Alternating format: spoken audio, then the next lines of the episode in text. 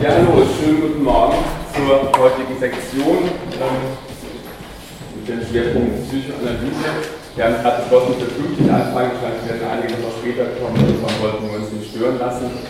Ähm, ja, und ich werde einfach ganz kurz ähm, Kali begrüßen. Ähm, sie wird einfach ein paar Worte sagen zum Panel selber ähm, und dann direkt einsteigen in ihren Vortrag. Dankeschön. Sie befinden sich hier im Panel Topographien des Körpers und das ist ein Projekt der Universitätsklinik für Psychoanalyse und Psychotherapie der Medizinischen Universität Wien in Kooperation mit dem Philosophischen Institut in Wien an der Hauptuni in Wien. In diesem Projekt werden phänomenologische, genealogische und psychoanalytische Forschungen zum Körper zusammengeführt. In phänomenologischer Hinsicht werden dabei Arbeiten von Maurice Merleau-Ponty unter dem Stichwort gelebter Leib untersucht. Psychoanalytisch geht es um unbewusste Bildungen von einem lacanianischen Standpunkt aus und mit Foucault wird eine soziale Dimension des Körpers einbezogen. Das Projekt versteht sich als Grundlagenforschung am Leitfaden des Leibes. Es werden Bausteine für eine kritische Theorie des Leibes erarbeitet, des Leibes, des Körpers, in den Verbindungen und Differenzen zwischen drei verschiedenen Thematisierungen des Körpers dargestellt werden, wobei in psychoanalytischer und phänomenologischer Hinsicht auch konzeptuelle Klärungen angestrebt sind. Im Projekt arbeiten außer mir Gerhard Unterturner und äh, der Kooperationspartner auf der Hauptuni am Philosophischen Institut ist, Außerdem Arthur Bölderl, Heidi Wilm, die beide heute hier auch referieren, und Timo Stork. So viel zum Rahmen des Projekts. Ähm, zu dem anderen Rahmen, zum Rahmen dessen, was ich jetzt sagen werde, möchte ich auch noch was vorausschicken. In der Vorbereitung dieses Vortrags habe ich, äh, hab ich mich in einer schwierigen Position gefunden, weil wir mit dieser Texterschließung, in der wir stecken, Lacan, Merleau-Ponty, Foucault, bei Lacan mit einem recht äh, widerständigen Text eigentlich zu tun haben. Das haben wir schon gewusst vorher, aber trotzdem ist dann immer noch wieder überrascht. Und äh, so dass mein, ein Teil meines Vortrags einfach auch darin bestehen wird, Ihnen so ein bisschen näher zu bringen, wie er argumentiert, was er da macht und wie das, wie das sich verknüpft mit anderen Konzepten, die er hat. Will heißen, äh, die Thesenseite meines Vortrags äh, ist zum Teil zu erschließen und vielleicht eher noch in der Diskussion dann als im Vortrag selber. Noch was Zweites zum Hintergrund. Ich arbeite als Psychoanalytikerin und bin von daher mit, mit der Psychoanalyse jetzt nicht nur von Lacanischer Perspektive aus beschäftigt. Das heißt, es geht auch immer darum, so ein bisschen im Kopf zu haben, andere oft zum Teil viel bestimmendere äh, Strömungen in der Psychoanalyse wie die Objektbeziehungstheorie ein bisschen mit zu beantworten. Also wundern Sie sich nicht, wenn Sie Lacan gut kennen, dass da viele Sachen drin vorkommen, die Sie vielleicht so gar nicht bei Lacan erwarten. Ich beginne. Zitat. Da ist schon wieder so ein Schwindel. Ich kann nicht liegen, ich muss gleich erbrechen. Es kann sein, dass ich früher gehen werde, weil mein Körper wieder einmal nicht mitmacht. Solche oder ähnliche Ansagen machen in der klinischen Praxis einer psychoanalytischen Behandlung darauf aufmerksam, dass sich in den, in den Austausch von nichts als Worten, den Sigmund Freud als Spezifikum einer psychoanalytischen Kur genannt hat, bisweilen auch andere Momente hineinschwindeln. Schwindel, Übelkeit oder Kopfschmerzen sind Signifikanten, die wir dem Körper zuordnen. Aus einer medizinisch angehauchten Perspektive sind wir geneigt, ihnen Symptomcharakter zu verleihen. Das heißt, sie werden als Vertreter einer Dysfunktion betrachtet, wobei sie aber psychoanalytisch, Psychoanalyse ist nicht Medizin, auch wenn es da irgendwie viele, ähm, wie soll ich sagen, feindliche Übernahmeversuche gibt. Psychoanalytisch betrachtet sind Symptome gleichzeitig auch Mittel zum Zweck, eine Lösung zu finden. Eine Lösung für einen Konflikt, eine Lösung für ein Ungleichgewicht. Letzteres drückt sich im doppelsinnigen Ausdruck Schwindel offen aus. Mit Schwindel wird nicht nur auf einen körperlichen Zustand, sondern auch auf einen lügennahen Zusammenhang hingewiesen. Problem und Lösung liegen nah beieinander. Man könnte sagen, die Maske der Beschwerde erweist sich als Verkleidung einer Annehmlichkeit. Einen neuen Anlauf in Richtung Körper hat Jacques Lacan etwa zur selben Zeit unternommen wie eine Hinwendung zu einem anderen Teilgebiet der Topologie. Nachdem er sich bis in die 1970er Jahre vor allem mit der Topologie von Oberflächen beschäftigt hat, stützt er sich nun vermehrt auf die Lehre von Knoten. Im Folgenden werde ich die eingangs zitierten Sätze mit Blick hauptsächlich auf nur ein einziges Seminar Lacans, nämlich auf das Seminar 22 mit dem Titel RSI, untersuchen. Ich möchte zeigen, dass die Einbeziehung von nodologischen Bildern und Konzepten einen eigenen und unersetzbaren Wert hat für die Beschreibung der psychoanalytischen Herangehensweise in klinischer wie in metapsychologischer Hinsicht. Da ist schon wieder so ein Schwindel. Wo eigentlich? Im Kopf, im Bauch, im Gedanken verweist die Rede von Schwindel bereits auf den Körper und wenn mit diesem Gedanken auf den Körper angespielt wird, Lacan sagt an anderer Stelle einmal, die Sprache zweigt an den Körper an, worauf wird dann eigentlich angespielt? In der zweiten Sitzung des Seminars, in der, in der zweiten Sitzung des Seminars am 10. Dezember 1974, steigt Lacan, der die Knoten bereits zwei Jahre vorher im Seminar 20, im Encore-Seminar eingeführt hat, mit dem Bild eines Körpers, eines Körpersacks ein. Freuds Darstellung in das Ich und das Es animiert ihn, von einem Sack, den er mit einem Dottersack verknüpft, zu sprechen. Topologisch ist der Sack homöomorph mit einem Kreis. Es ist eine spezielle, eine der wichtigsten Aufgaben der Topologie festzustellen, ob zwei Figuren homöomorph sind. Und sie sind es genau dann, wenn sie durch Verbiegungen und Verzerrungen ineinander übergeführt werden können. Sie finden rechts oben eine Darstellung von Jean-Michel Vapereau mit homöomorphen Körpern und Figuren. Also die lassen sich alle, wo immer sie dort beginnen, ineinander überführen. Ein Sack und ein Kreis sind auch homöomorph. Ein Sack lässt sich zusammenstauchen zu einem Kreis. Sprechende, so schaut es in dem Seminar zunächst aus, haben, insofern sie einen Körper haben, etwas zu tun mit Sackstrukturen, die sich ebenso gut als Kreise manifestieren können. Lacan verwendet allerdings nicht einen, sondern drei Kreise, drei Ringe, das sind, wenn wir jetzt an das Vorhergesagte denken, genau genommen drei Körper. Lacan tauft die Kreisringe, die auch Körper sein können, mit seinen bekannten Kategorien RSI. Was gesprochen wird, gehört wie die Sprecherinnen selbst zu RSI. Der Schwindel hat, wie gesagt, einen doppelten Sinn. Als Sinn ist das Gesprochene Teil des Imaginären, also von dem I. Und das heißt von Lacans frühen Überlegungen, früheren Überlegungen her, körperlich. Also Sinn, Körper, Imaginäres, das ist so eine äh, Trias, die bei ihm fix zusammengehört. Das, ich zitiere Lacan, was sich als Sprachlesen repräsentiert, ist nur der Reflex seines Organismus. Zitat Ende.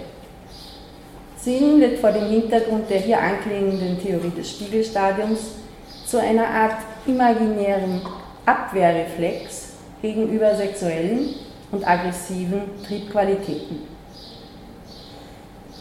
Wenn man das jetzt direkt auf diesen ersten Satzteil anwendet, dann könnte man sagen, da ist schon wieder so ein Schwindel, sind das die Triebe, die schwindeln lassen.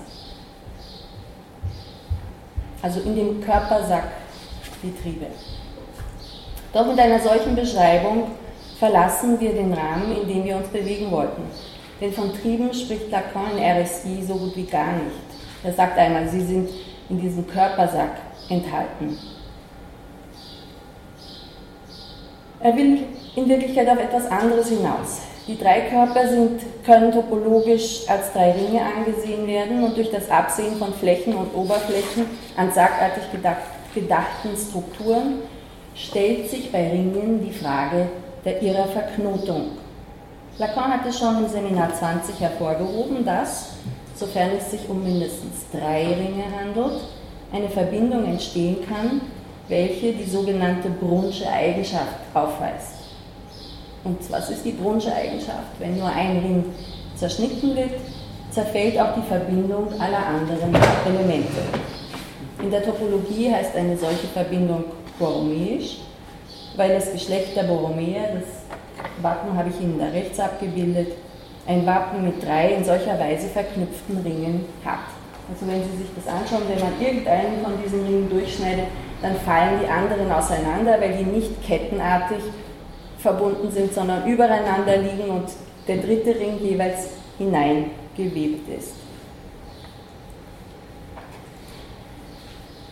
Ich kann nicht liegen. So lautet der zweite Satz von der Couch aus. Nein, da fehlt was. Blödsinn. Ich wollte, ich habe Ihnen jetzt das vorenthalten, entschuldigen. Vielleicht fragen Sie sich jetzt nach, dieser, nach diesen ersten Überlegungen zu dem Satz mit dem Schwindel, vielleicht fragen Sie sich jetzt, ob da nicht doch einiger ungenannter Schwindel hier im Spiel ist.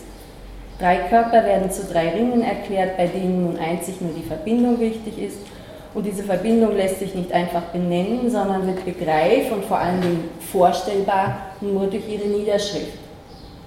Zwei Jahre später wird Lacan die Psychoanalyse selbst als einen Schwindel bezeichnen, der allerdings kein größerer Schwindel sei als die Poesie. Beide, Psychoanalyse und Poesie, setzen auf den Doppelsinn. Es ist allerdings nicht nur der Doppelsinn, sondern noch eine weitere sprachliche Verformung, die in der klinischen Praxis der strukturalen Psychoanalyse zum Tragen kommt. Der Schwindel lässt auch an das Schwinden denken. Halten wir das an dieser Stelle nur mal fest, ich komme darauf nachher zurück. Ich kann nicht liegen, so lautet der zweite Satz von der Couch. Wer spricht da und an wen richtet sich das Gesagte? Die Heteronomie des Subjekts der Äußerung ist ein fester theoretischer Bestandteil der strukturalen Psychoanalyse. 1960 bestimmt Lacan das Subjekt nur von sprachlichen Strukturen her. Zitat, ein Signifikant ist, was für einen anderen Signifikanten das Subjekt vorstellt. Im Seminar 22 unterstellt Lacan das Subjekt nicht allein dem Signifikanten, sondern er betont, dass es vom anderen her bestimmt sei, den er nun als eine Matrix mit doppeltem Eingang bezeichnet. Der eine Eingang gehört dem einen, dem Signifikanten, der andere dem kleinen a, wir können darauf auch in der Diskussion zurückkommen, dem kleinen a, das an dieser Stelle mit dem Phantasma assoziiert ist. Der andere, zumal der große andere, war in Lacans Seminaren der 50er und größtenteils auch der 60er Jahre eine vor allem dem Signifikanten zugeordnete Formation. Dass Lacan hier von einer Matrix spricht, weist auf eine Verschiebung hin. Der andere wird nun mit einer Materialität zusammengedacht, mit etwas Körperlichem, in dem Signifikant und Phantasma Löcher machen. Wer da nicht liegen kann, erbrechen muss, ist also durch einen anderen A bestimmt, der zwei Eingangslöcher aufweist. Das kleine a, das Phantasma, das Objekt, das keines ist, sondern eine Abstraktion all dessen, was ein Subjekt in seinem Begehren und Genießen bestimmt, wird von der Sprache eingeschrieben. Die Sprache tritt auf den Plan in Gestalt des Signifikanten, der sich als Eins präsentiert. Signifikantes macht das Unbewusste aus. Es kleidet sich ein in Buchstaben, damit es, wie die Ringe, die den Körpern homöomorph sind, geschrieben werden kann. Zum Schreiben braucht es üblicherweise eine Konvention. Die Art und Weise, wie sich Signifikantes aus dem Unbewussten mittels Buchstaben als ein Symptom schreibt, kommt überraschenderweise ohne solche Konventionen aus. Ich komme damit zurück zu dieser Verbindung zwischen Schwindel und Schwinden. Denn zu solchen Konventionen würde gehören, dass wir Schwindel nicht leicht mit Schwinden in Verbindung bringen. Das Unbewusste hingegen kann den beinahe Gleichklang nutzen und im Symptom des Schwindels den Wunsch zum Schwinden unterbringen. Lacan hat dieses Phänomen mit einem Neologismus auch selber noch getauft. Es würde sich an dieser Stelle um den Moterialismus des Unbewussten handeln. Mo für französisch Wort, das er in Materialismus hineinwebt sozusagen.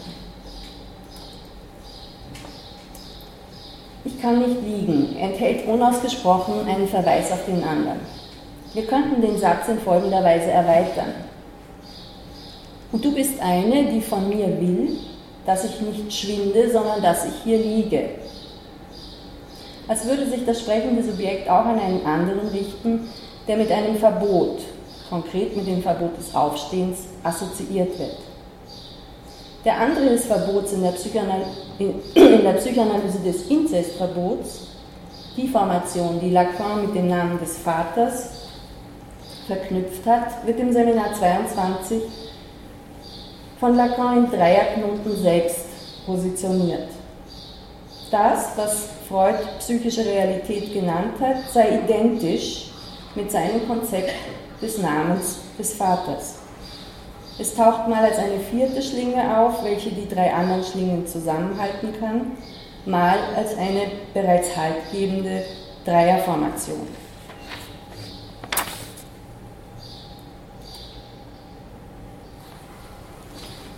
An wen sich der Satz von der Couch richtet, welche Facette des anderen angesprochen ist, fällt in einer klinisch durchgeführten Psychoanalyse zusammen mit, dem, mit der Frage der Übertragung.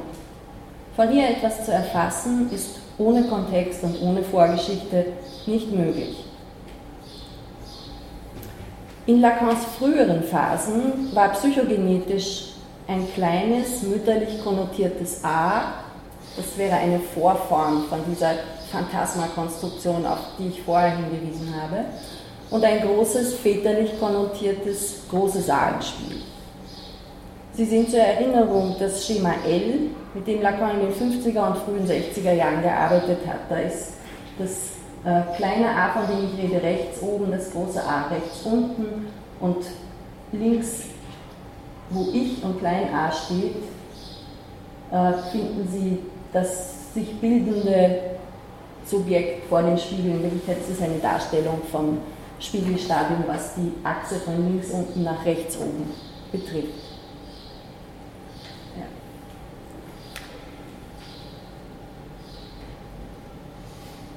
Ähm, hier nun, in Seminar 22, fallen beide zusammen in einer Figur, die als Matrix, Schreibfläche oder Material vorgestellt wird.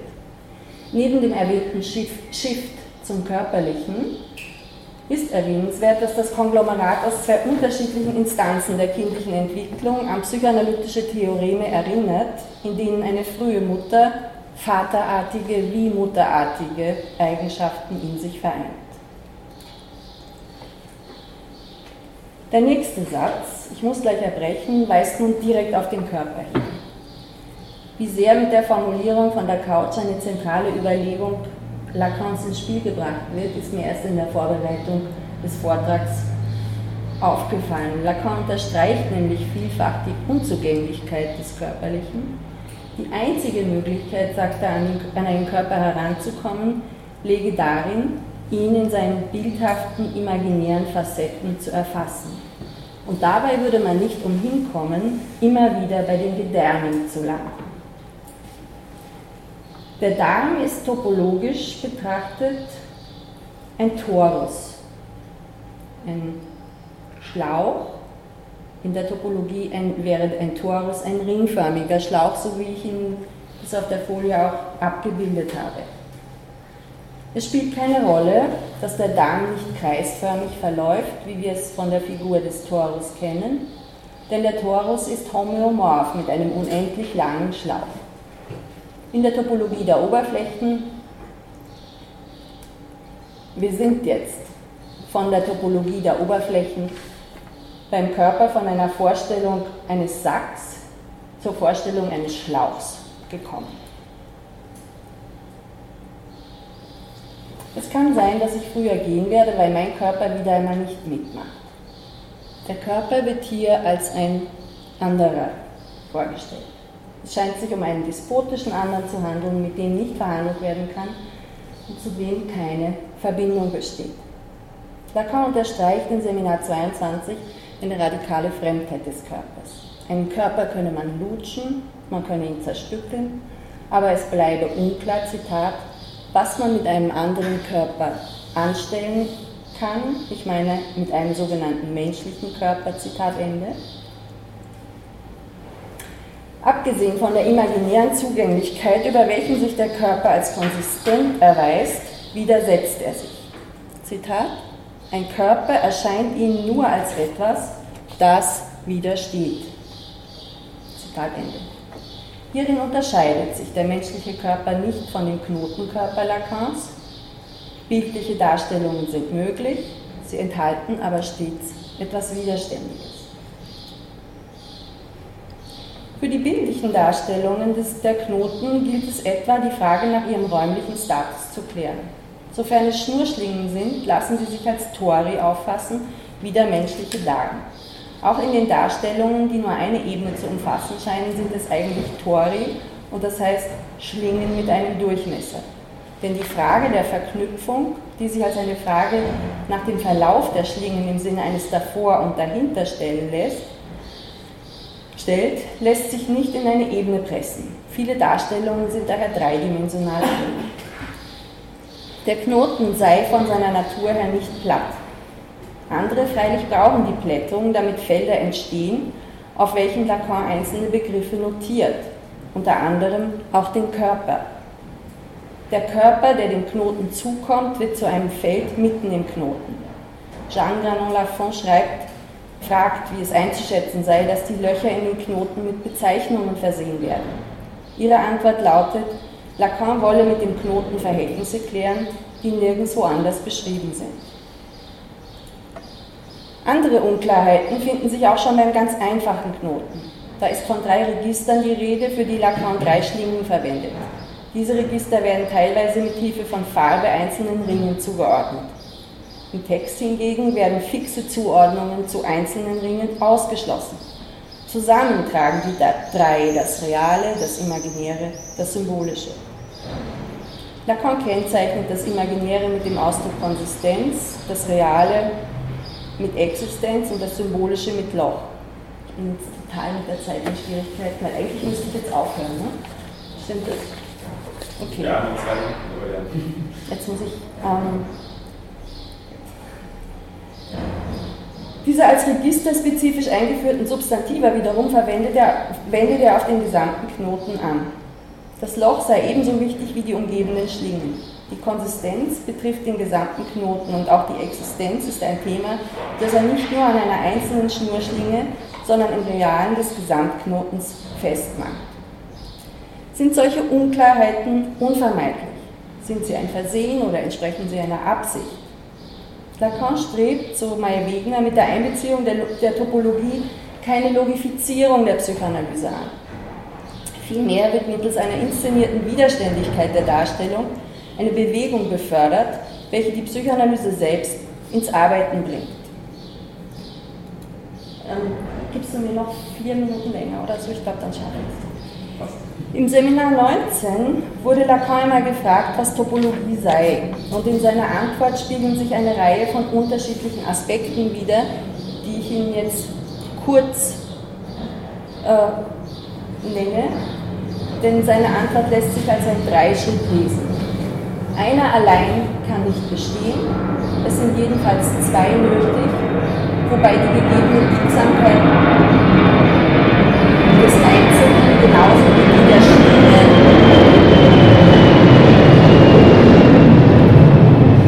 hilfreich sein kann. Der formulierte paradoxe Anspruch des einen an den anderen hat perverse Züge. Es wird die Zurückweisung des An Angebots vom Anbietenden gefordert. Eine Lösung bietet sich nur dort an, wo der Dritte als unabhängige Schlinge ins Spiel kommt. Hier übrigens findet sich Lacan in loser Übereinstimmung mit einer in mathematischer Hinsicht wiederum wichtigen topologischen Frage, nämlich der Triangulierbarkeit. Neben der Homöomorphie von Figuren und Körpern wird in der Topologie deren Triangulierbarkeit untersucht. Darunter versteht man eine Zerlegung einer Figur im Raum in sogenannte Simplices, in Dreiecke, Tetraeder oder höherdimensionale Verallgemeinerungen. Sie haben also auch da diese besondere Bedeutung der drei. Nichtsdestoweniger muss man sagen, es ist eine zum Teil idiosynkratische Weise, in der Lacan die Knoten einbezieht. Und die Frage ist jetzt, ist das nötig, das in der Psychoanalyse zu machen. Äh, es gibt eine, man kann das auflisten, das mache ich jetzt hier auch nur kursorisch, wofür er das überhaupt verwendet. Das ist einmal, wie in RSI, die Darstellung des Verhältnisses der drei Register, dann eine Schreibweise des Subjekts, die was die Schreibweise des Subjekts betrifft, kann man unterscheiden zwischen Subjekten, wo die drei Ringe unverbunden nebeneinander stehen oder wo nur zwei verbunden sind und ein drittes daneben steht. Das führt direkt in eine äh, Möglichkeit, subjektive Pathologien in Anführungsstrichen zu notieren. Also wenn die Ringe unverbunden sind, dann wäre das eine psychotische Struktur. Das ist was, was Lacan in Seminar 23 dann am Beispiel von James Joyce ausarbeitet der eine psychotische Struktur hat und die drei Ringe mittels eines vierten Rings zusammenhält. Und dieser vierte Ring ist bei James Joyce das Schreiben, das Lacan als ein Symptom oder in seinem in besonderen Fall dann als ein Symptom versteht. Symptom wäre wiederum so ein Neologismus.